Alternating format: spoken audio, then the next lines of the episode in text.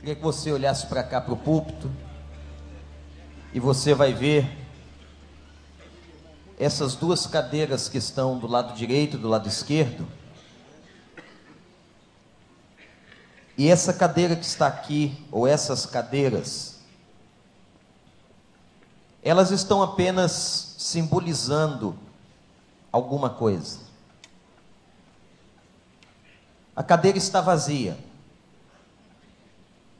Não há ninguém sentado nessas cadeiras agora. E meus irmãos, quem é que poderia estar? Quem é que poderia estar sentado aqui? Vamos supor que esta cadeira estivesse agora do seu lado. Quem é que você gostaria que estivesse sentado nesta cadeira agora, nesse templo, cultuando a Deus do lado, do seu lado, do lado da sua família? Qual é o nome dessa pessoa? Imagine que esta cadeira estivesse lá nos, na sua célula, no seu pequeno grupo. Quem você gostaria que estivesse sentado nesta cadeira, lá na sua cela, dentro da casa, compartilhando fé com você? Qual é o nome da pessoa? Talvez você se lembre agora de algumas pessoas da sua família, amigos que trabalham com você há muitos anos, gente do clube, da academia, vizinhos, pessoas que você ama, que você tem relacionamento e que você gostaria muito que compartilhasse com você da fé em Jesus Cristo.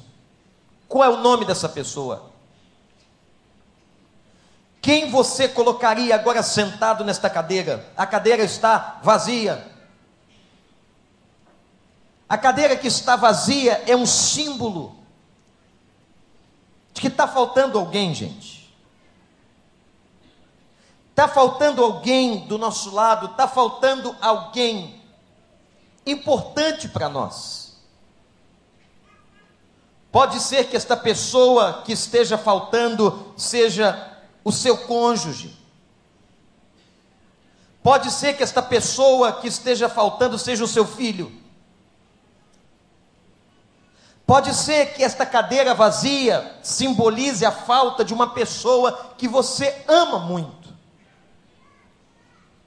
Eu não sei se você acredita no inferno. Eu já encontrei crente que não acredita no inferno. Eu já li teólogos dizendo que o inferno não existe. Mas, oh, gente, eu aprendi uma coisa. Ou a gente acredita nessa palavra toda, ou a gente não acredita no Deus que a escreveu. Ou a gente não crê na inspiração do Senhor sobre 40 homens que em 1500 anos escreveram a Bíblia. Essa carta maravilhosa de amor de Deus para nós. E sabe o que, que diz aqui dentro? Ao mesmo tempo que fala de um Deus que salva, que cura, que liberta, um Deus que preparou para nós um lugar especial, fala também de que um dia haverá um juízo e de que haverá uma separação. E aqueles que não estiverem marcados com o Espírito de Deus, serão jogados no lago de fogo e enxofre com o diabo e os seus anjos, por escolha própria, por escolha pessoal, porque Deus não manda ninguém para o inferno. Mas é o homem no seu arbítrio que decide ir. Quando rejeita Deus, quando desiste, quando não quer, quando não abre o seu coração, o inferno é tão real quanto o céu. E você vai perguntar, pastor, descreva por gentileza o inferno. Olha, a Bíblia fala um monte de coisa sobre o inferno. Se você quiser, leia hoje à noite, depois da meia-noite, na sua casa. Mas talvez a melhor definição e a mais forte definição sobre o inferno é que o inferno é a ausência de Deus. Misteriosamente, o Deus onipresente não estará lá. Isso é teologia. A ausência de Deus, e quando tem ausência de Deus, tem escuridão, tem trevas. Porque Deus é luz. E onde a luz chega, dissipa toda a treva. Louvado seja o nome do Senhor. Onde chega a luz, os demônios se submetem e desaparecem. Portanto, quando a gente pensa que uma cadeira está vazia, quando alguém ainda não sentou nela, não aceitando Jesus Cristo como Salvador, aquela pessoa que você ama tanto, não está sentada nela, na sua igreja, na sua célula. Você pode entender que desesperadamente o relógio está correndo e essa pessoa está indo para o inferno. E Deus nos deu uma tarefa de nós buscarmos essas pessoas. Conta a Bíblia que os anjos pediram este privilégio e não o tiveram. E Deus disse: não. A tarefa de contar a verdade para outro homem é do homem.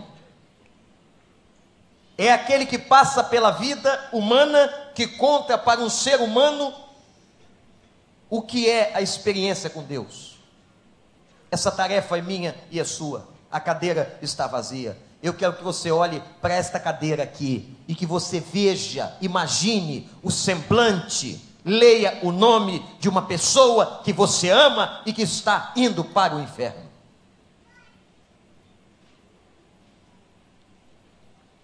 Eu quero que você imagine comigo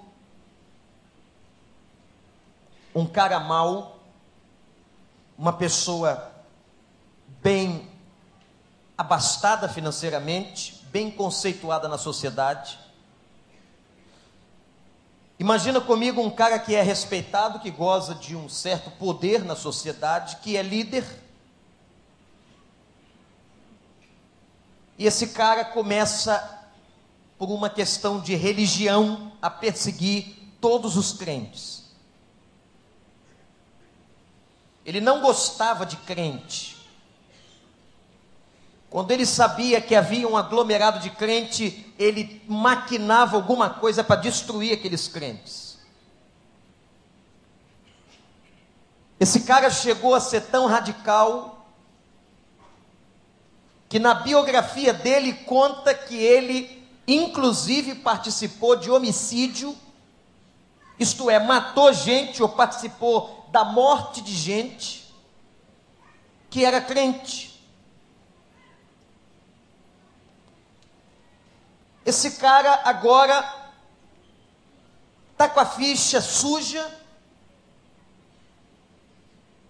é um cara homicida, mau, arrogante, perverso, que o seu objetivo principal e proeminente é destruir pessoas que acreditam em Deus e em Jesus Cristo.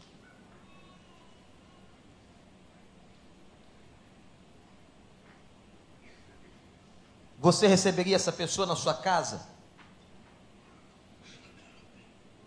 Você daria a ela a cadeira vazia? Você diria para esse homem: sente-se aqui. Ele pode ser um perigo para os seus filhos, para a sua família. E digo mais, irmãos, você e nós daríamos lugar nos bancos, nas cadeiras da igreja, a este homem. Talvez a recepção, que aliás está tão linda hoje, acrescida de tanta gente. Vocês devem ter recebido um monte de bom dia, não é? E tinha gente lá fora dizendo assim: abraço de graça. Olha aí. Talvez a recepção chegasse e dissesse, pastor, o homem está aí fora. Falei, que homem? Aquele. Qual? Aquele pastor. Aquele que fecha crente. O cara sabe de um crente de uma igreja, ele quer tocar fogo na igreja. Ele manda matar. Inclusive, pastor, esse cara citou um grupo aqui, pertinho da gente, na Barra da Tijuca, para matar uma pessoa e mataram um rapaz consagrado a Deus. Esse rapaz morreu, o corpo ficou ali todo machucado e outros discípulos depois levaram o corpo dele. O cara está aí. A recepção me dá a notícia e eu aviso aqui do púlpito. Você convidaria ele para sentar na cadeira vazia? Do seu lado?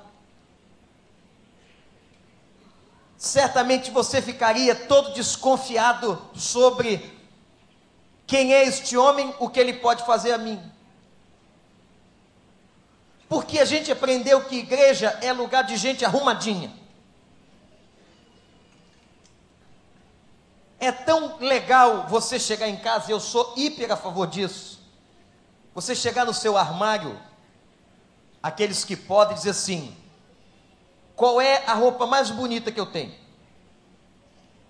Claro, adequada para o contexto. Eu vou colocar a roupa mais bonita porque eu vou na casa do Senhor. Não importa qual seja a sua condição financeira. Eu disse você chegar no seu armário e ver a que você tem que é mais bonita. E eu vou lá para a casa do Senhor, eu coloco a roupa mais bonita e vou celebrar, porque eu estou indo para a casa do meu pai. Eu estou indo para uma festa espiritual. Não tenho nada contra. Mas a gente pensa às vezes que a igreja é isso.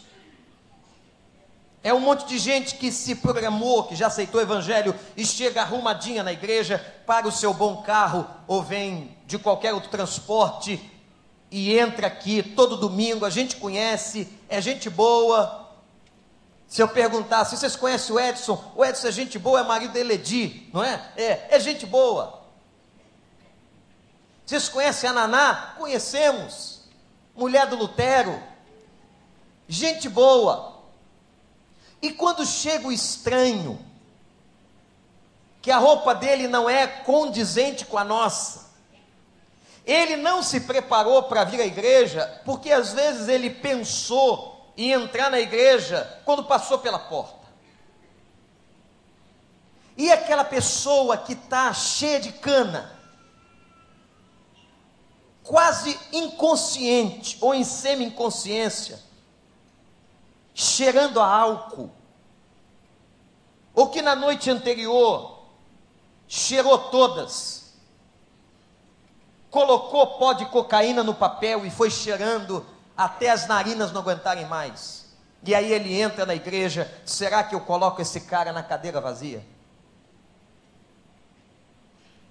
Nós temos que entender que a igreja não é esse bando de gente arrumadinha, cheirosa, preparada, estruturada, planejada para vir a um culto. Não. Talvez as pessoas mais desesperadas não tenham nada disso. Elas entrem aqui mal vestidas, às vezes até têm dinheiro, mas não têm qualquer preocupação com a estima, com a aparência, que estão totalmente destruídas e sentam do seu lado. Você colocaria essa pessoa na cadeira vazia? Você diria: Eu quero que esta pessoa conheça o Evangelho. Aconteceu isso na igreja? E essa história que eu estou falando desse cara que perseguia, matava, esse cara que era mau, religioso, mau e não gostava de crente, chamava-se Saulo de Tarso. Se você tem uma Bíblia lá em Atos, capítulo 9, Você vai ver o que aconteceu com esse cara quando ele chegou na igreja. Atos 9, versículo 26. Nesse momento a igreja está reunida em Jerusalém.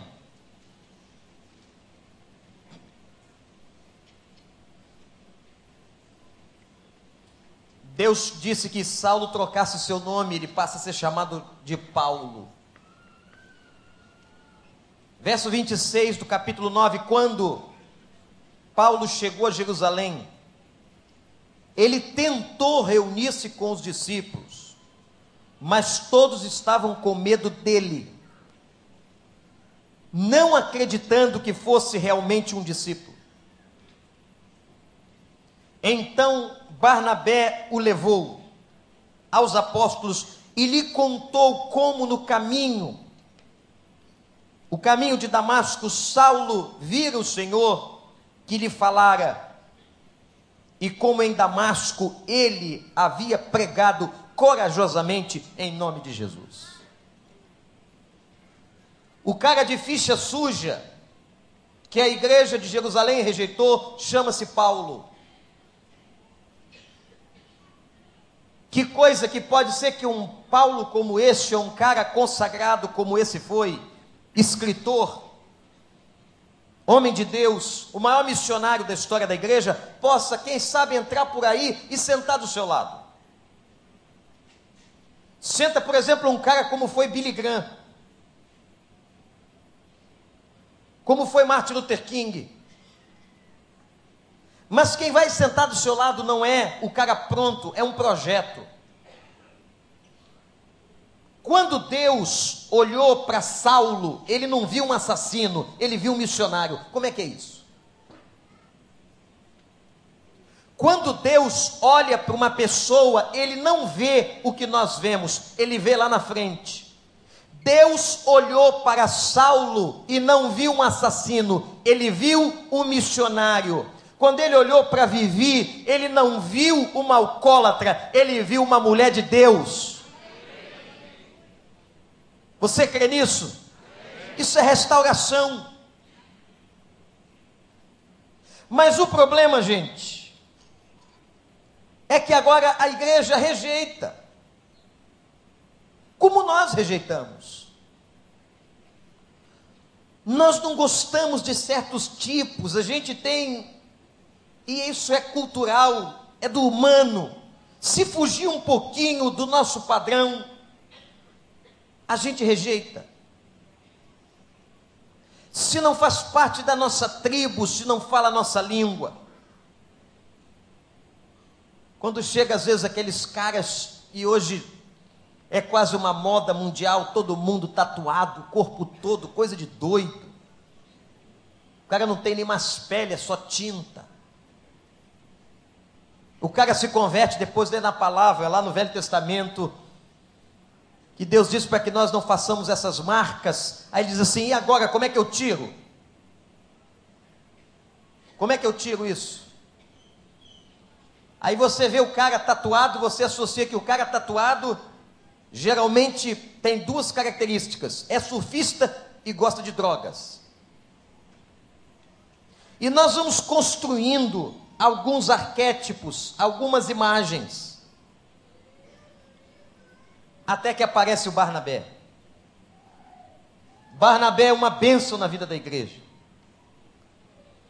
Que Deus levante entre nós Barnabés.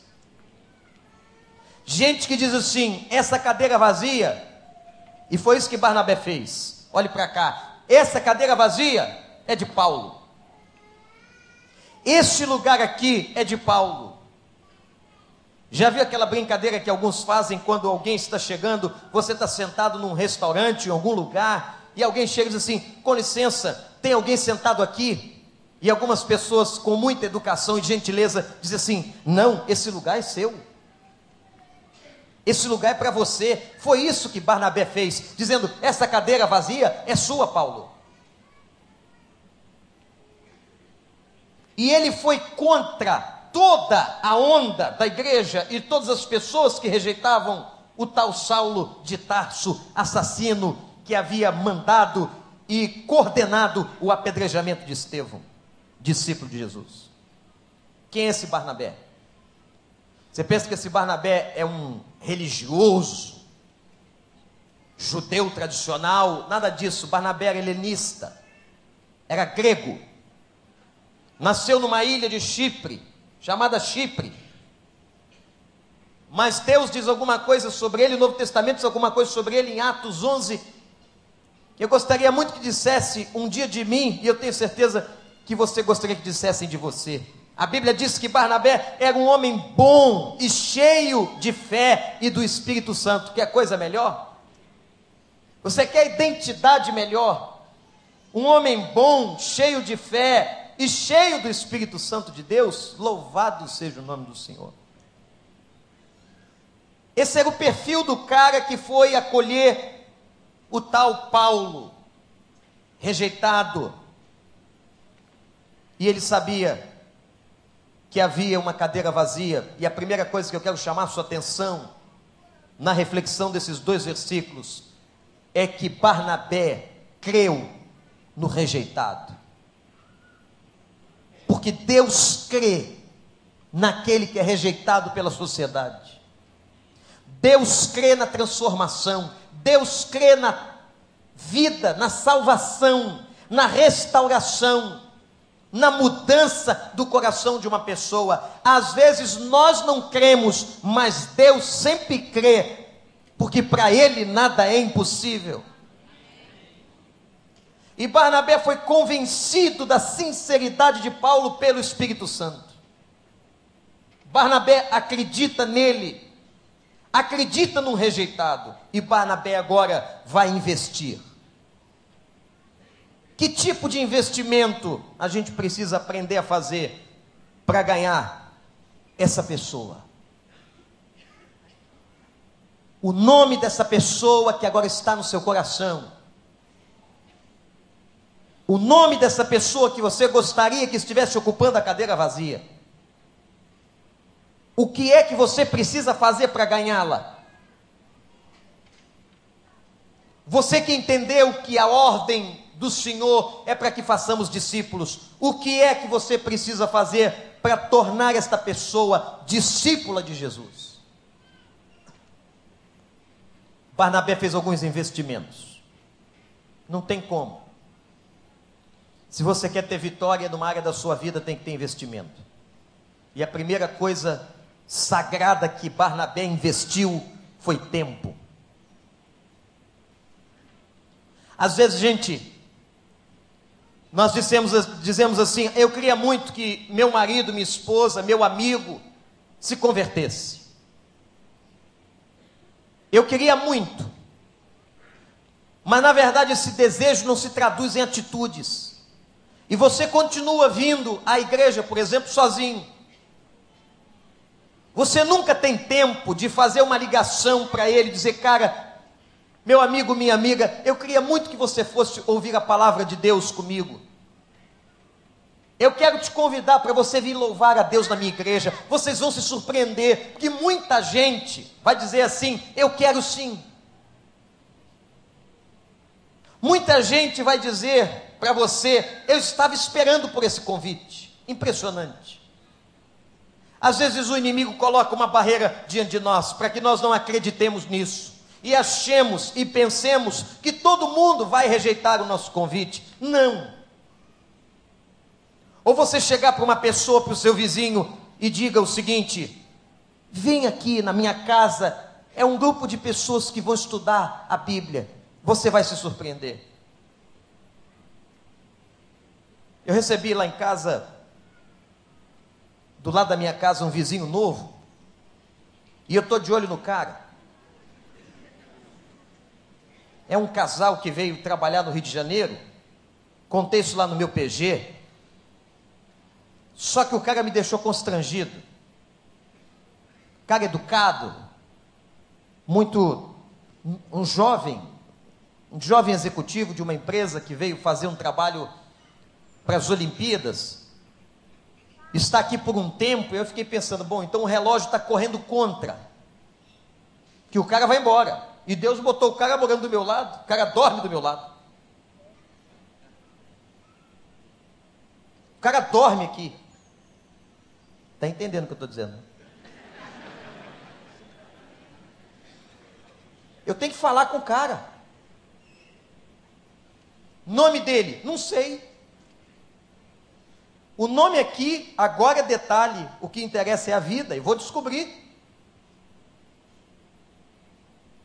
Estou no elevador, entra o sujeito. Ele e a mulher. Elevador sobe. Ele vira para mim: O senhor é o meu vizinho. Eu falei: Muito prazer. Estou em falta com o senhor. Em falta. Como eu venho morar ao lado da sua casa e não lhe convido para um café.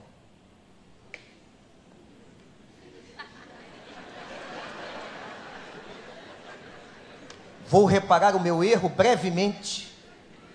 Estarei lhe convidando a você e sua esposa. O senhor aceita? Irmãos, sinceramente, eu fiquei mudo. E olha que para eu ficar mudo é um pouco difícil, mas eu fiquei mudo. Eu disse: Deus é mole demais. O cara abriu a casa, nem precisou chamar na minha, vou na dele ainda vou tomar café. E o negócio não é brincadeira, não. Você pensa que é só um negócio do cara? A mulher do cara encontra a Amanda. O cara está de olho na nossa casa com alguma coisa. Ele já percebeu que tem, eu tenho um cachorro. E disseram que o cachorro, a raça do cachorro não latia. Eu estranhei. Que cachorro foi feito para latir. Mas diz lá no livro: esse cachorro quase não late. Ah, quase. Só que aquele tem algum problema mental. Ele late como eu nunca vi. Minha vizinha está ali, a Régia sabe disso. O cachorro late, aquele late, e é um latido que você pensa que é um cachorrão. É um negócio desse tamanho. E se ele estiver perto da Amanda e eu chegar perto, ele avança em mim. Eu disse, meu Deus, o que, é que eu fui arrumar? A mulher escutou alguma coisa, ela bateu lá em casa e disse para Amanda: Vim trazer de presente um livro sobre criação de cães.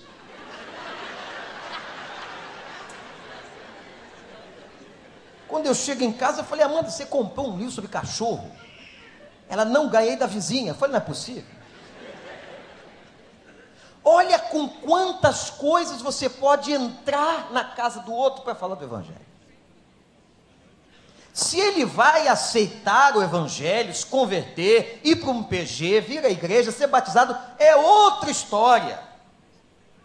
Mas agora Deus colocou o seguinte: aquela cadeira vazia, a minha cadeira vazia, tem o nome desse cara. Às vezes o Espírito Santo faz aquela jogada daquele bom jogador, ele dibra a defesa toda, bota a bola em cima da linha e diz assim para você: chuta, chuta. É só empurrar que a bola entra. E tem gente que vai para o inacreditável futebol clube. Porque perde a oportunidade, bota na trave, joga para fora, parece jogador do Flamengo. Negócio impressionante. Eles agora inventaram, os flamenguistas inventaram um jogador chamado Hernani Brocador. Olha aí. Para quem já teve Zico Doval, vocês devem estar chorando muito, não é não? Brincadeira. Primeira coisa que você tem que investir para levar essa pessoa é tempo. Ah, não tenho tempo, tem que achar um tempo para tomar o café do cara. Para conversar sobre cachorro. Cachorro vai ser a linha, a porta de acesso. Vamos ter agora uma aula, uma conferência sobre cães. Conte para mim, minha senhora, tudo que a senhora sabe sobre o cachorro. E depois que ela contar tudo sobre cachorro, eu vou dizer: a senhora sabia que esse cachorro late muito, mas é crente? Ela vai sorrir, mas como é? Criado lá evangélico? Meu filho, inclusive, já disse que vai batizá-lo. Eu estou com medo de aparecer o corpinho do cachorro boiando em algum lugar. O Gabriel quer batizar o cachorro. Gente, os acessos mas aí a gente vem para a igreja, nós somos religiosos, nós aprendemos assim, pegamos nosso carrinho, botamos a nossa roupa, vamos para a igreja domingo, assistimos nosso culto, que maravilha, que sensação ótima, Deus está presente. E cadê aquela pessoa que devia estar na cadeira vazia. Barnabé investiu tempo. E quem investe tempo, investe recurso. Porque tempo é dinheiro. De repente, abrir mão de não fazer uma hora extra para ir na casa de uma pessoa.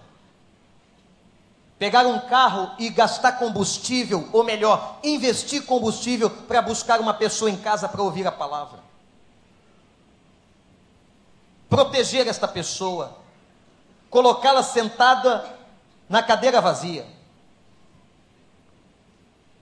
E tenho certeza, gente, que tem muitas pessoas rejeitadas, machucadas, marcadas, indesejadas, que estão loucas para sentarem nesta cadeira, para terem amigos, para terem uma comunidade de fé, para confiarem num Deus verdadeiro. Tem muita gente, porque Jesus disse que chegaria um tempo, e esse tempo já chegou, em que as pedras estão clamando.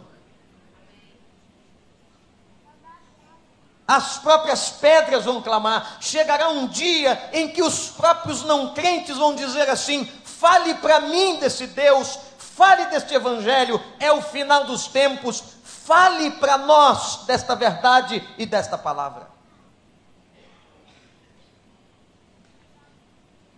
Barnabé, primeiro, acredita no rejeitado, segundo, Barnabé o introduz na igreja. E Barnabé vai fazer uma apologia sobre a conversão de Paulo e o leva aos apóstolos. E os apóstolos disseram assim: Nós não acreditamos nesse cara, esse cara aí matou o nosso irmão Estevão. Mas Barnabé diz assim: Ele é crente, e eu vou dar um testemunho aqui. Olha que coisa linda. Ele passa uma experiência no caminho de Damasco, vê o próprio Jesus Cristo e depois ele começa a pregar sobre Jesus. Este homem é convertido. Interessante, irmãos. Deixe-me fazer uma pergunta aqui, que o Espírito me fez refletir quando pensava nessa passagem. Por que, que Deus não continuou a obra? Por que é que Jesus, que apareceu no caminho de Damasco, não fez o discipulado com Paulo? Por quê? Por que é que ele mesmo combinou o seguinte com Paulo? Combinaria assim: olha só, Paulo, agora você já se converteu, eu te coloquei cego, para que você entendesse, eu fiz uma profecia sobre a tua vida, agora eu vou aparecer para você uma vez por semana e vou ensinar para você o Evangelho. Eu vou discipular você. Não. Ele manda Paulo procurar um outro homem e cego, ele vai à casa deste homem e este homem lhe conta toda a verdade e lhe discipula. Porque o discipular, o cuidar das pessoas, é um trabalho que é entregue, foi entregue a cada um de nós. O trabalho discipular é nosso. Você chegar para uma pessoa e dizer assim para ela: Você está passando um luto, eu já passei um luto na minha vida e passei com Deus. Você está passando uma enfermidade na sua vida, eu já passei uma enfermidade, passei com Deus. Ela vai se identificar com você. E foi Barnabé que introduziu, discipulou e cuidou e se tornou um grande amigo daquele homem assassino, agora convertido, chamado Saulo de Tarso. Então vejam, Barnabé primeiro acredita numa pessoa que ninguém acreditava. Cuidado quando você diz assim: esse aqui não tem mais jeito, esse aqui não dá mais. Eu já fiz tudo que eu podia. Não desista, não desista, não desista. Continue pregando, continue testemunhando, continue falando de Jesus, porque quem faz a obra e quem convence não é você, é o Espírito Santo. O seu ministério é falar, falar e falar. Barnabé acreditou, segundo Barnabé, introduziu ele na igreja. Porque não tem essa história de crente sem igreja, esse demonismo que andam pregando por aí. Se você é convertido, você tem que ter sua igreja. E a escolha da igreja tem a ver com o mover do Espírito Santo, com a identificação do Espírito com aquela congregação. Deus é que faz esta obra no coração das pessoas. Igreja não é a escolha de entrar nesse ou naquele shopping center. Mas estar na igreja é um ato do Espírito e a porta de entrada é o batismo. Por isso que nós temos apelado e dito daqui da frente: se você ainda não se batizou, eu quero que você esteja aqui sábado que vem, no nosso curso Bem-vindo à Família, para você entender de uma vez por todas. E todo discípulo convertido no Novo Testamento passava pelas águas batismais imediatamente. Tem gente que diz assim, mas eu não quero compromisso com a igreja. Não, a questão não é essa. A questão é que você não entendeu. O compromisso não é com a igreja, o compromisso é com Deus. E o compromisso com Deus independe de você ser imerso ou imergido nas águas ou não. Mas o fato é que todo discípulo de Jesus tem que ser batizado, tem que estar na igreja, Precisamos restaurar algumas doutrinas que estão se perdendo no meio da igreja, como por exemplo, o domingo ainda é o primeiro dia da semana, o dia da ressurreição, e é por isso que nós estamos aqui, como disse o Robson no início deste culto. Alegrei-me quando me disseram: Vamos à casa do Senhor. Isto é um salmo e com alegria saímos todos os domingos da nossa casa, e tem que ser com alegria, para chegar aqui, para rever o povo, para ouvir a palavra, para orarmos, para escutarmos esse testemunho, e daqui a pouco a gente volta para casa, para que segunda, terça, quarta, quinta, sexta, sábado, a gente exercite tudo que aprendeu na célula, no trabalho, na universidade, na escola, na vizinhança e etc.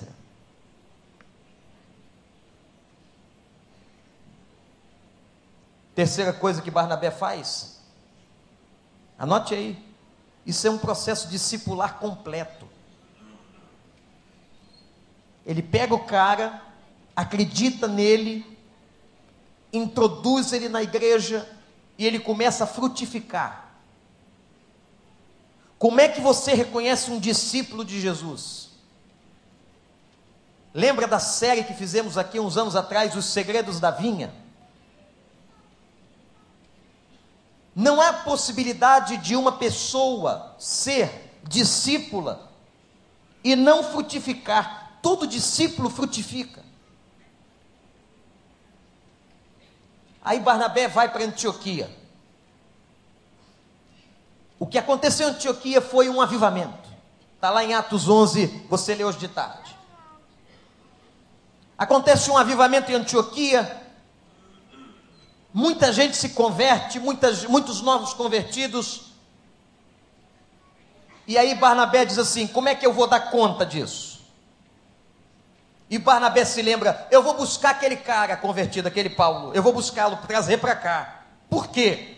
Porque ele está convertido, ele já está na igreja, ele é inteligente, Deus usou muito e vai usá-lo aqui. E foi buscar o tal Paulo e trouxe Paulo para Antioquia.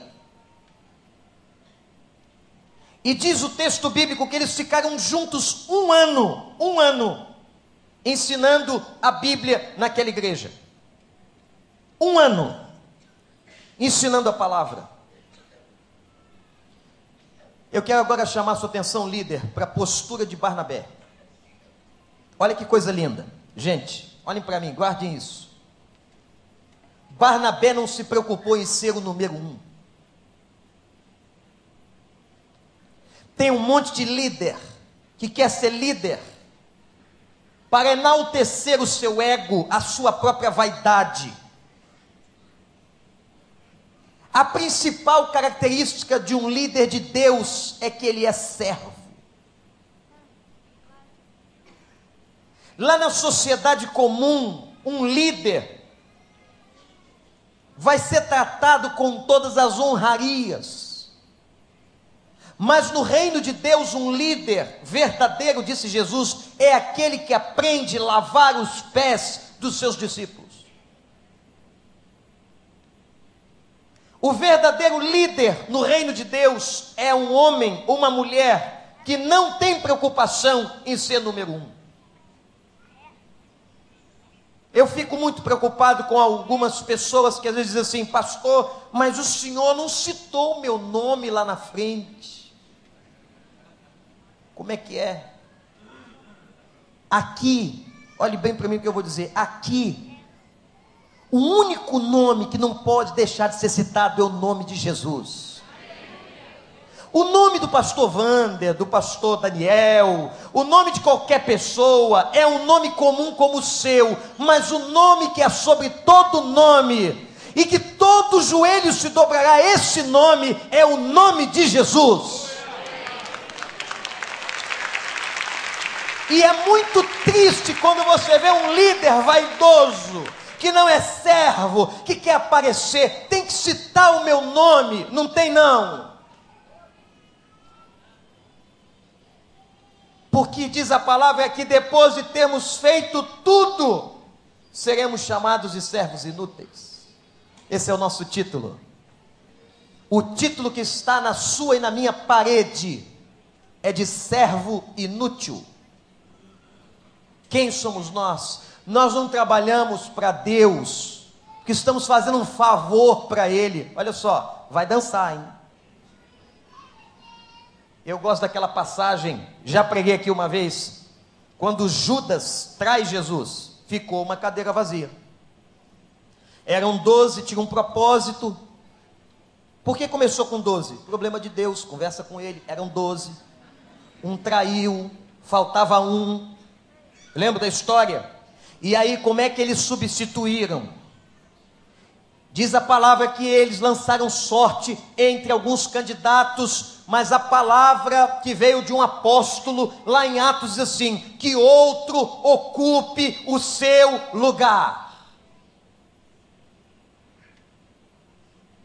É muito triste ver líder fazendo beicinho, fazendo chantagem. Olha, se o senhor não fizer o que eu gosto, eu vou sair.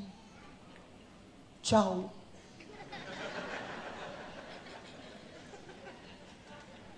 Bye porque Deus levantará outro para ocupar aquele lugar em nome de Jesus, porque a obra de Deus não vai ser prejudicada. Olha, gente, depois que morreu o tal do Moisés, aquele líder fraquinho que teve no Velho Testamento, o cara é usado pelas instituições corporativas do mundo hoje como exemplo de liderança. Os empresários não crentes, quando querem citar, as organizações, quando querem treinar e falar de exemplo de liderança, citam Moisés. Eu imagino, o cara tira todo mundo do Egito, conduz os caras pelo deserto 40 anos, lidera, é ameaçado de morte, aquela gente difícil, tinha gente chata lá no meio, graças a Deus aqui não tem, mas lá tinha. Ah, para que, que nos tirou de lá? Viviam pedindo para sair. Por que, que nos tirou de lá? Lá a gente comia carne, agora só tem maná. Vem esse maná branco, eu não gosto de maná. Então tá, então toma carne. Mas essa carne todo dia mesmo. Tem gente que só reclama no meio do povo. Moisés liderou aquilo tudo, passou aquilo tudo. Ainda tinha uns caras conspirando. Vamos matar esse cara. Está lá na Bíblia. E planejaram matar Moisés o grande líder. Você pensa assim: como é que esse cara morre? Esse cara não pode morrer. Tem gente que não pode morrer. Tem gente que não pode morrer. Tem outros que já deviam ter morrido. Às vezes, quando eu vejo um santo de Deus, aquela pessoa muito especial, morreu. Eu digo, mas senhor, tinha tanta gente para ir. Você deve pensar assim: Moisés morreu, e agora? Deus levantou outro. Que outro ocupe o seu lugar. Não vai fazer beicinho para Deus, não. Não entra nessa de, ah, se não, se não me agradar, não trabalho mais não para o Senhor. Tchau. Deus vai levantar outro. Barnabé não tinha preocupação de ser o número um. Barnabé, Barnabé divide o trabalho, o trabalho não é nosso, não tem dono de ministério aqui, não tem dono de PG, não tem dono de nada, não tem dono de igreja, a igreja é de Jesus, ele diz: Eu vou edificar a minha, é minha a igreja, eu coloco sobre ela quem eu quiser. e entrego a liderança a quem eu quiser, pelo tempo que eu quiser. É dele. Barnabé divide com Paulo, Barnabé é uma bênção, e Paulo uma bênção para ele. Ele traz Barnabé para frente do trabalho, ficam um ano. E depois o Espírito separa Barnabé e Saulo e vão fazer a primeira viagem missionária. Está lá em Atos 13. Paulo estava frutificando. Agora interessante, Atos 13, abre aí sua Bíblia. Abre aí, seu iPad, aí não sei o que. Ai meu Deus, para aqueles que não trazem a Bíblia para a igreja.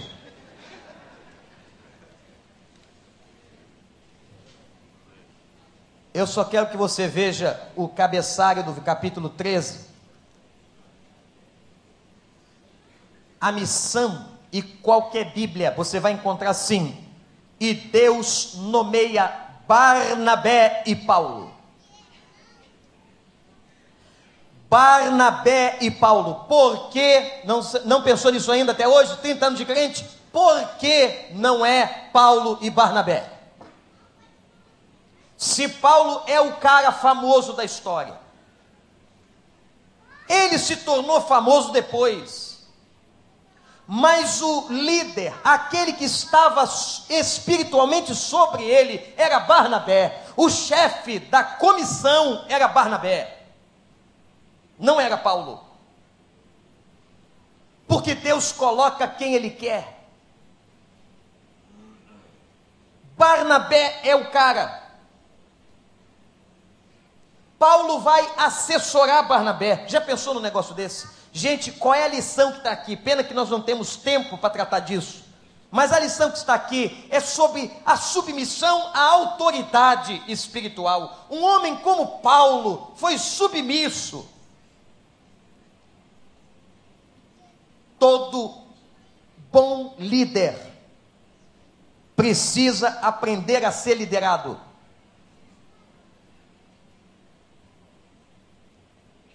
Se eu hoje estou aqui, numa posição de liderança, mas antes de chegar aqui eu passei debaixo de uma liderança, um ano como pastor auxiliar, e muitos anos como seminarista, submisso ao meu pastor. Nós precisamos aprender sobre submissão à autoridade espiritual. É Barnabé e Paulo. Paulo, não é teu tempo ainda. Não chegou a tua hora. Estar debaixo de liderança. Há uma cadeia hierárquica de liderança na Bíblia e até no inferno, sabia disso? Lá no inferno, segundo estudos angelicais de ordens demoníacas, leiam se quiserem anjos de Billy Graham, existe biblicamente uma cadeia hierárquica, como há uma cadeia espiritual em hierarquia. Uma pessoa que não sabe ser liderada não pode liderar. Uma pessoa que não sabe ser submissa, que tem coração ensinável, porque tem gente, tem líder, que ele sabe tudo, ele não aprende, não consegue aprender, por quê? Porque ele sabe tudo. Quem sabe tudo não aprende. Graças a Deus, durante o ano inteiro eu tenho o privilégio de sentar em muitos congressos com a minha canetinha e meu papel e anotar e beber aquilo que os grandes de Deus estão falando e fazendo para aprender. Submissão ao aprendizado.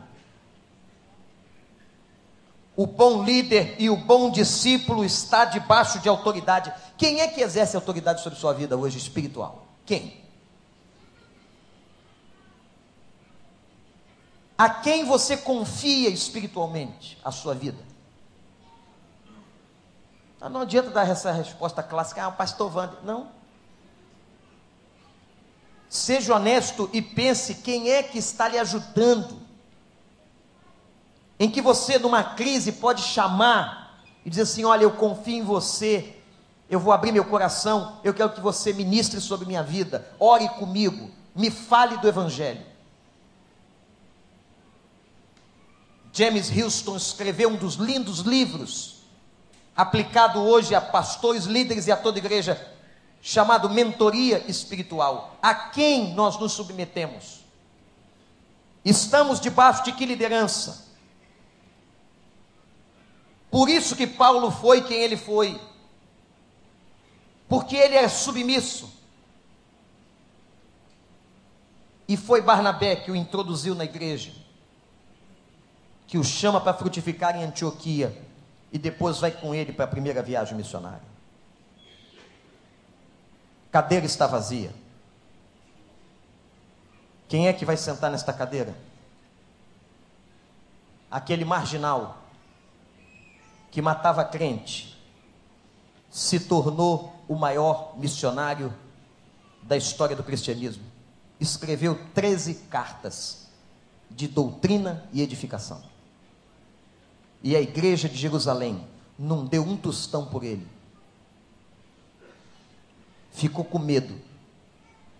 Mas um homem, natural de Chipre, o aceitou.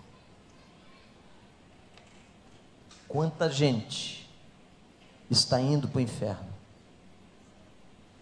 Na sequência desta mensagem, hoje à noite, você viu hoje Barnabé discipulando Paulo. Você vai ver o que aconteceu com Paulo.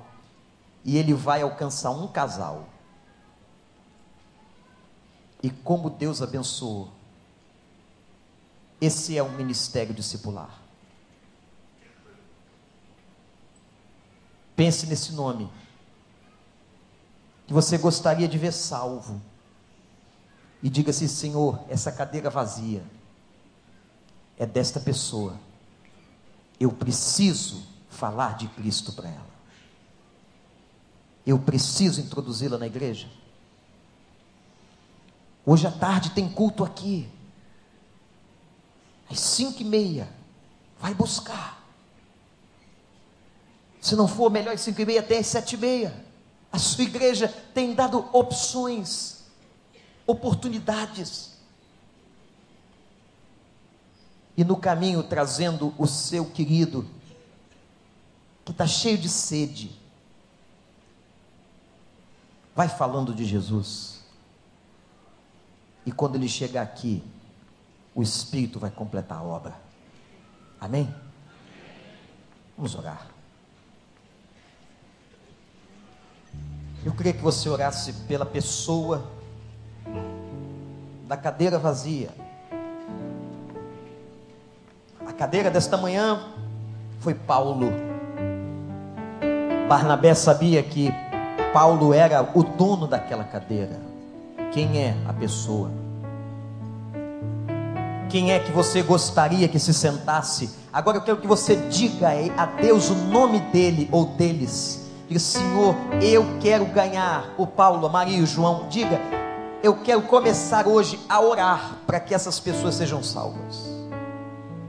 Eu quero fazer parte desse processo e vou ter muita alegria, Senhor, em fazer parte desse processo na vida dessas pessoas. Eu quero ser instrumento, eis-me aqui, para falar, para proclamar este Evangelho, Senhor.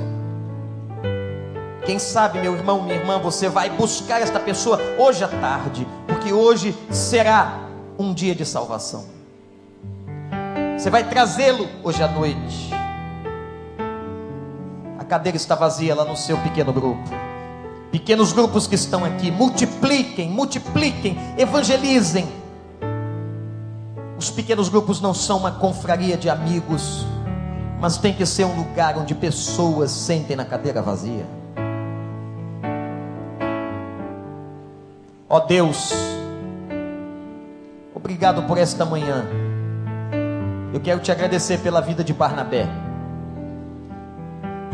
Eu não sei quantas pessoas ao longo da história toda já te agradeceram por aquele homem bom, diz a tua palavra, cheio de fé e do Espírito Santo. Pai, nós queremos ser como Barnabé, que olhava para o necessitado, acreditava num rejeitado e o levava à igreja. Senhor, quantos frutos Paulo deu, quantos frutos Paulo deixou até hoje, porque nós lemos as suas cartas, cartas inspiradas pelo Senhor. Pai, ajuda-nos a que sejamos como aquele Barnabé, pessoas boas, cheias de fé e do Espírito. Tu sabes, ó Deus, que quero ganhar aqueles vizinhos, e eu sei que os meus irmãos têm nomes nós identificamos agora e colocamos essas pessoas no teu altar. Prepara o caminho para ganharmos essas pessoas que estão indo para o inferno para Jesus Cristo. O trabalho é nosso. Em nome de Jesus.